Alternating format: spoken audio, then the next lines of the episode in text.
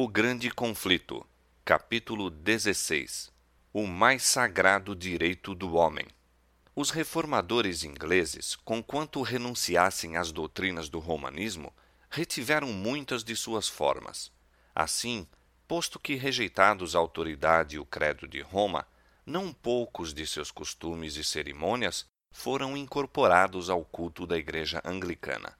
Alegava-se que essas coisas não constituíam questões de consciência e que, embora não ordenadas nas Escrituras e conseguintemente não essenciais, não eram más em si mesmas, visto não serem proibidas. Sua observância tendia a diminuir o abismo que separava de Roma as igrejas reformadas e insistia-se que promoveriam a aceitação da fé protestante pelos romanistas. Aos conservadores e condescendentes pareciam decisivos estes argumentos. Havia, porém, outra classe que assim não pensava. O fato de que esses costumes tendiam a lançar uma ponte sobre o abismo entre Roma e a Reforma era, em sua opinião, um argumento concludente contra o retê-los. Olhavam para eles como distintivos da escravidão de que haviam sido libertados e para a qual não se sentiam dispostos a voltar. Raciocinavam que Deus, em Sua palavra, estabeleceu regras para ordenar o seu culto e que os homens não estão na liberdade de acrescentar a essas regras ou delas tirar qualquer coisa. O princípio mesmo da grande apostasia consistiu em procurar fazer da autoridade da Igreja um suplemento da autoridade de Deus. Roma começou por ordenar o que Deus não tinha proibido e acabou por proibir o que ele havia explicitamente ordenado. Muitos desejavam fervorosamente voltar à pureza e simplicidade que caracterizavam a igreja primitiva. Consideravam muitos dos costumes estabelecidos pela Igreja Anglicana como monumentos da idolatria e não podiam conscienciosamente unir-se a seu culto. Mas a Igreja, apoiada pela autoridade civil, não permitia opiniões contrárias às suas formas. A assistência aos seus serviços religiosos era exigida por lei e proibiam-se as assembleias para culto religioso que não tivessem autorização sob pena de encarceramento, exílio e morte. No início do século XVII, o monarca que acabara de subir ao trono da Inglaterra declarou sua decisão de fazer com que os puritanos se conformassem ou oprimi-los ia para saírem do país ou faria coisa pior. Acossados, perseguidos e aprisionados, não podiam divisar no futuro vislumbres de melhores dias e muitos chegaram à convicção de que, para os que quisessem servir a Deus segundo os ditames de sua consciência, a Inglaterra estava deixando de ser para sempre um lugar habitável. Alguns resolveram, por fim, buscar refúgio na Holanda. Arrostaram dificuldades, prejuízos e prisão. Seus intuitos foram contrariados e eles entregues às mãos de seus inimigos. Mas a inabalável perseverança venceu finalmente e encontraram abrigo nas praias amigas da República Holandesa. Em sua fuga, deixaram casas, bens e meios de vida. Eram estrangeiros em terra estranha, entre um povo de língua e costumes diferentes. Foram obrigados a recorrer a ocupações novas e aqui não estavam afeitos, a fim de ganhar o pão. Homens de meia idade que haviam despendido a vida no cultivo do solo tiveram agora de aprender ofícios mecânicos. Animosamente, porém, enfrentaram a situação e não perderam tempo em ociosidade ou murmurações, posto que muitas vezes, premidos pela pobreza, agradeciam a Deus as bênçãos que ainda lhes eram concedidas e encontravam alegria na tranquila comunhão espiritual. Sabiam que eram peregrinos e não olhavam muito para essas coisas, mas levantavam os olhos ao céu, seu mais caro país, e acalmavam o espírito. Em meio de exílio e agruras, cresciam o amor e a fé. Confiavam nas promessas do Senhor, e ele não faltava com elas no tempo de necessidade. Seus anjos estavam ao seu lado para animá-los e ampará-los. E quando a mão de Deus pareceu apontar-lhes através do mar uma terra em que poderiam fundar para si um Estado e deixar a seus filhos o precioso legado da liberdade religiosa, seguiram eles, sem se arreciar, pela senda da providência. Deus permitira que viessem provações a seu povo a fim de prepará-lo para o cumprimento de seu misericordioso propósito em relação a ele. A igreja sofrera humilhações para que pudesse ser exaltada. Deus estava a ponto de ostentar o seu poder em favor dela, para dar ao mundo outra prova de que não abandonará os que nele confiam. Dispusera os acontecimentos de maneira a fazer com que a ira de Satanás e as tramas de homens maus promovessem a sua glória e levassem seu povo a um lugar de segurança. A perseguição e o exílio estavam abrindo o caminho para a liberdade. Quando constrangidos pela primeira vez a separar-se da igreja anglicana, os puritanos se uniram em solene concerto como o povo livre do Senhor, para andarem juntos em todos os seus caminhos, por eles conhecidos ou a serem conhecidos. Ali estava o verdadeiro espírito da reforma, o princípio vital do protestantismo. Foi com este intuito que os peregrinos partiram da Holanda para buscar um lar no Novo Mundo. João Robinson, seu pastor, que providencialmente foi impedido de os acompanhar em sua alocução de despedida aos exilados, disse: Irmãos, em breve havemos de separar-nos, e só o Senhor sabe se viverei para que de novo veja o vosso rosto. Mas, seja qual for a divina vontade, conjuro-vos perante Deus e seus santos anjos, que não me sigais além do que eu haja seguido a Cristo. Se Deus vos revelar algo mediante qualquer outro instrumento seu, sede tão prontos para recebê-lo como sempre fostes para acolher qualquer verdade por intermédio de meu ministério. Pois estou seguro de que o Senhor tem mais verdade e luz a irradiar de Sua palavra. De minha parte, não posso deplorar suficientemente a condição das igrejas reformadas, que em religião chegaram a um período estacionário e não irão agora mais longe do que os instrumentos de sua reforma. Os luteranos não poderão ser arrastados a ir além do que Lutero viu, e os calvinistas, vós o vedes, estacam onde foram deixados por aquele grande homem de Deus, que não vira contudo todas as coisas. Esta é uma calamidade muito para se lamentar, pois, embora fossem luzes a arder e brilhar em seu tempo, não penetraram em todo o conselho de Deus, mas se vissem hoje, estariam tão dispostos a receber mais luz como o estiveram para aceitar a que a princípio acolheram. Lembrai-vos de vosso concerto com a Igreja, no qual concordastes em andar em todos os caminhos do Senhor, já revelados ou por serem ainda revelados.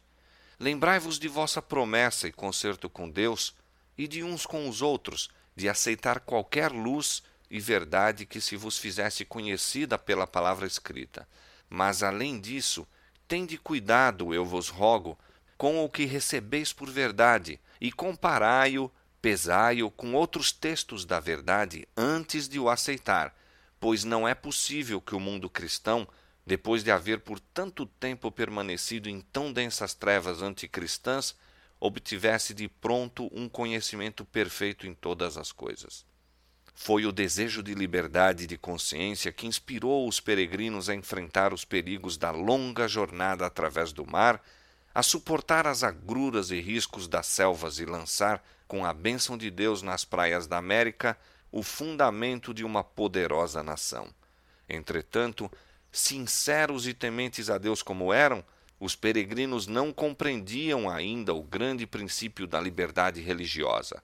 A liberdade, por cuja obtenção tanto se haviam sacrificado, não estavam igualmente dispostos a conceder a outros.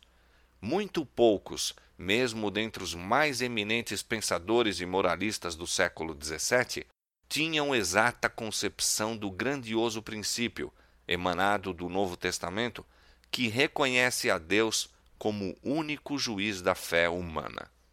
A doutrina de que Deus confiara à Igreja o direito de reger a consciência e de definir e punir a heresia é um dos erros papais mais profundamente arraigados. Conquanto os reformadores rejeitassem o credo de Roma, não estavam inteiramente livres de seu espírito de intolerância. As densas trevas em que, através dos longos séculos de domínio, havia o papado envolvido a cristandade inteira, não tinham sido mesmo então completamente dissipadas. Disse um dos principais ministros da colônia da Bahia de Massachusetts. Foi a tolerância que tornou o mundo anticristão e a Igreja nunca sofreu dano com a punição dos hereges. Foi adotado pelos colonos o regulamento de que apenas membros da Igreja poderiam ter voz ativa no governo civil. Formou-se uma espécie de Estado eclesiástico, exigindo-se de todo o povo que contribuísse para o sustento do clero, concedendo-se aos magistrados autorização para suprimir a heresia. Assim, o poder secular encontrava-se nas mãos da Igreja. Não levou muito tempo a que estas medidas tivessem o resultado inevitável, a perseguição. Onze anos depois do estabelecimento da primeira colônia, Rogério Williams veio ao Novo Mundo. Semelhantemente aos primeiros peregrinos, viera para gozar de liberdade religiosa, mas, divergindo deles, viu o que tão poucos em seu tempo já haviam visto, que esta liberdade é direito inalienável de todos, seja qual for o credo professado. E era ele fervoroso inquiridor da verdade, sustentando, juntamente com Robinson, ser impossível que toda a luz da palavra de Deus já houvesse sido recebida. Williams foi a primeira pessoa da cristandade moderna a estabelecer o governo civil sobre a doutrina da liberdade de consciência, da igualdade de opiniões perante a lei, declarou ser o dever do magistrado restringir o crime, mas nunca dominar a consciência. O público ou os magistrados podem decidir, disse, o que é devido de homem para homem, mas quando tentam prescrever os deveres do homem para com Deus, estão fora de seu lugar e não poderá haver segurança, pois é claro que se o magistrado tem esse poder, pode decretar um conjunto de opiniões ou crenças hoje e outro amanhã, como tem sido feito na Inglaterra por diferentes reis e rainhas e por diferentes papas e concílios da Igreja Romana, de maneira que semelhante crença degeneraria em acervo de confusão. A assistência aos cultos da Igreja oficial era exercida sob pena de multa ou prisão. Williams reprovou a lei. O pior regulamento do Código inglês era o que tornava obrigatória a assistência à igreja da paróquia. Obrigar os homens a unirem-se aos de credo diferente considerava ele como flagrante violação de seus direitos naturais. Arrastar ao culto público os irreligiosos e os que não queriam apenas se assemelhava a exigir a hipocrisia. Ninguém deveria ser obrigado a fazer culto, acrescentava ele, ou custear um culto contra a sua vontade. Pois que, exclamavam seus antagonistas, aterrados com os seus dogmas, não é o obreiro digno de seu salário? Sim, replicou ele, dos que o assalariam. Rogério Williams era respeitado e amado como ministro fiel e homem de raros dons, de inflexível integridade e verdadeira benevolência. Contudo, sua inabalável negação do direito dos magistrados civis à autoridade sobre a Igreja e sua petição de liberdade religiosa não podiam ser toleradas. A aplicação desta nova doutrina, dizia-se insistentemente, subverteria o fundamento do Estado e do governo do país. Foi sentenciado a ser banido das colônias e, finalmente, para evitar a prisão, obrigado a fugir para a Floresta Virgem, debaixo do frio e das tempestades do inverno. Durante 14 semanas, diz ele, fui dolorosamente torturado pelas inclemências do tempo sem saber o que era pão ou cama, mas os corvos me alimentaram no deserto, e uma árvore oca muitas vezes lhe serviu de abrigo. Assim continuou a penosa fuga através da neve e das ínvias florestas, até que encontrou refúgio numa tribo indígena, cuja confiança e afeição conquistara enquanto se esforçava por lhes ensinar as verdades do Evangelho.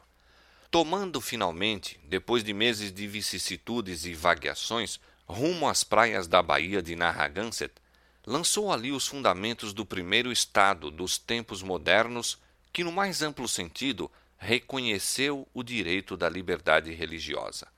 O princípio fundamental da colônia de Rogério Williams era que todo homem teria liberdade para adorar a Deus segundo os ditames de sua própria consciência. Seu pequeno estado, Rhode Island, tornou-se o refúgio dos oprimidos e cresceu e prosperou até que seus princípios básicos, a liberdade civil e religiosa, se tornaram as pedras angulares da República Americana.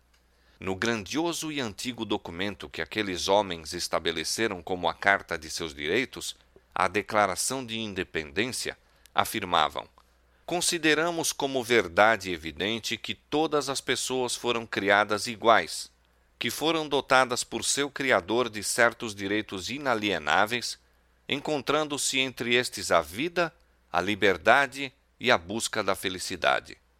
E a Constituição garante, nos termos mais explícitos, a inviolabilidade da consciência. Nenhum requisito religioso jamais se exigirá como qualificação para qualquer cargo de confiança pública nos Estados Unidos. O Congresso não fará nenhuma lei que estabeleça uma religião ou proíba seu livre exercício. Os elaboradores da Constituição reconheceram o eterno princípio de que a relação do homem para com o seu Deus está acima de legislação humana e de que seus direitos de consciência são inalienáveis. Não foi necessário o raciocínio para estabelecer esta verdade. Temos consciência dela em nosso próprio íntimo. É essa consciência que, em desafio às leis humanas, tem sustentado tantos mártires nas torturas e nas chamas sentiam que seu dever para com Deus era superior às ordenanças humanas e que nenhum homem poderia exercer autoridade sobre sua consciência. É um princípio inato que nada pode desarraigar. Espalhando-se pelos países da Europa a notícia de uma terra onde todo homem gozava o fruto de seu próprio trabalho, obedecendo às convicções de sua consciência, milhares se concentraram nas praias do Novo Mundo multiplicaram-se rapidamente as colônias. Massachusetts, em virtude de lei especial, estendia cordiais boas-vindas e auxílio à expensa pública aos cristãos de qualquer nacionalidade que fugissem através do Atlântico para escaparem de guerras ou fome ou da opressão de seus perseguidores. Assim, os fugitivos e opressos pela lei se faziam hóspedes na comunidade pública. Vinte anos depois do primeiro embarque de Plymouth, outros tantos milhares de peregrinos se tinham estabelecido na Nova Inglaterra. A fim de assegurarem o objetivo que procuravam, contentavam-se com ganhar parca subsistência por uma vida de frugalidade e labuta. Nada pediam do solo, senão o razoável produto de seu próprio labor. Nenhuma visão dourada projetava falsa luz sobre seu caminho estavam contentes com o progresso vagaroso, mas firme de sua política social. Suportavam pacientemente as privações do sertão, regando a árvore da liberdade com lágrimas e com o suor de seu rosto até deitar ela profundas raízes na terra. A Escritura Sagrada era tida como fundamento da fé, a fonte da sabedoria e a carta da liberdade. Seus princípios eram diligentemente ensinados no lar, na escola e na igreja, e seus frutos se faziam manifestos na economia, inteligência, pureza e temperança. Poderia alguém morar durante anos nas colônias dos puritanos e não ver um ébrio, nem ouvir uma imprecação ou encontrar um mendigo. Estava demonstrado que os princípios da Bíblia constituem a mais segura salvaguarda da grandeza nacional. As fracas e isoladas colônias desenvolveram-se em confederação de poderosos estados, e o mundo notava com admiração a paz e prosperidade de uma igreja sem papa e um estado sem rei. Mas as praias da América atraíam um número de imigrantes sempre maior em que atuavam motivos grandemente diversos dos que nortearam os primeiros peregrinos. Conquanto a fé e a pureza primitiva exercessem ampla e moderadora influência, veio a tornar-se cada vez menor ao aumentar o número dos que buscavam unicamente vantagens seculares. O regulamento adotado pelos primeiros colonos, permitindo apenas a membros da Igreja votar ou ocupar cargos no governo civil, teve os mais perniciosos resultados. Esta medida fora aceita como meio para preservar a pureza do Estado, mas resultou na corrupção da Igreja. Estipulando-se professar religião como condição para o sufrágio e para o exercício de cargos públicos, muitos, influenciados apenas por motivos de conveniência mundana, uniram-se à Igreja sem mudança de coração. Assim, as igrejas vieram a compor-se, em considerável proporção, de pessoas não convertidas, e mesmo no ministério havia os que não somente mantinham erros de doutrinas, mas que eram ignorantes acerca do poder renovador do Espírito Santo. Assim, novamente se demonstraram os maus resultados, tantas vezes testemunhados na história da Igreja, desde os dias de Constantino até ao presente, de procurar edificar a Igreja com o auxílio do Estado, apelando para o poder temporal em apoio do Evangelho daquele que declarou: Meu reino não é deste mundo. A união da Igreja com o Estado, não importa quão fraca possa ser, conquanto pareça levar o mundo mais perto da Igreja, não leva, em realidade, senão a Igreja mais perto do mundo.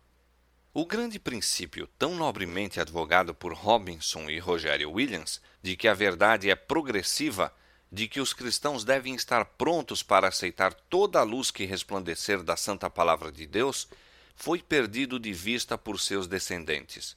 As igrejas protestantes da América, assim como as da Europa, tão altamente favorecidas pelo recebimento das bênçãos da Reforma, deixaram de prosseguir na senda que se havia traçado.